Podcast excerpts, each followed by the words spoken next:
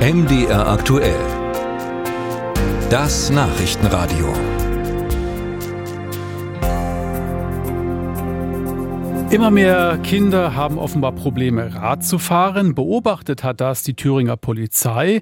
Den Kindern falle es zum Beispiel schwer, beim langsamen Fahren mit ihren Rädern das Gleichgewicht zu halten. Das führe dazu, dass inzwischen viele Kinder Schwierigkeiten hätten, beim Abbiegen ihren Arm zur Seite zu strecken, um anzuzeigen, in welche Richtung sie fahren wollen. Auch ein Blick über ihre eigene Schulter falle ihnen bei niedriger Geschwindigkeit oft schwer. Was ist da los? Los.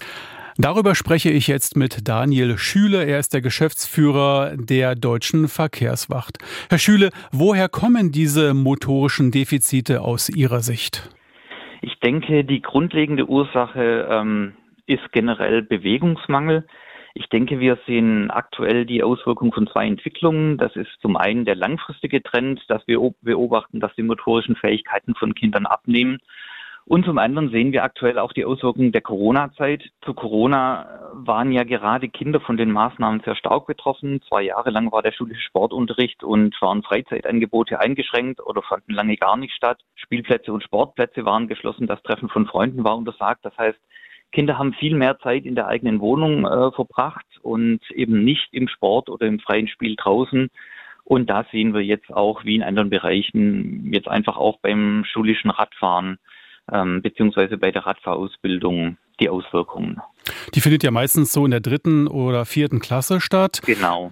Und welche Folgen hat denn diese Tatsache, dass äh, so Kinder offenbar mehr Schwierigkeiten haben beim Radfahren?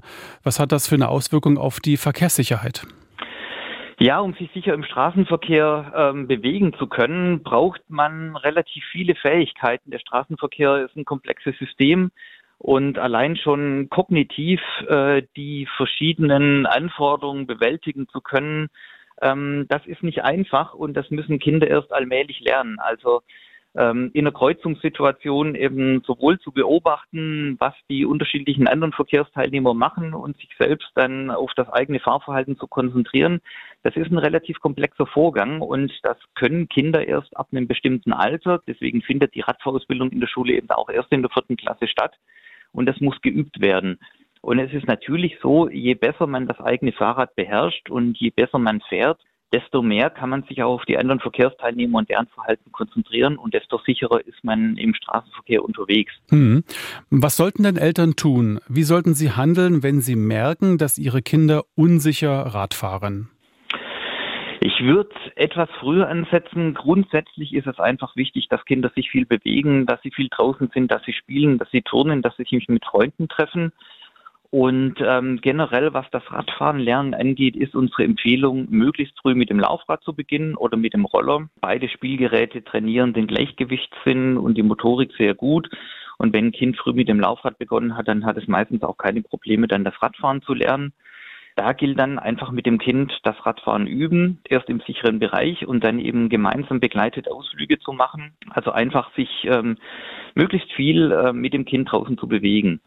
Herr Schüle, die Thüringer Polizei hat auch beobachtet oder berichtet, dass in größeren Städten die Bereitschaft von Kindern, Rad zu fahren, offenbar abnehme. Was sind da Ihre Vermutungen? Was sind da die Ursachen?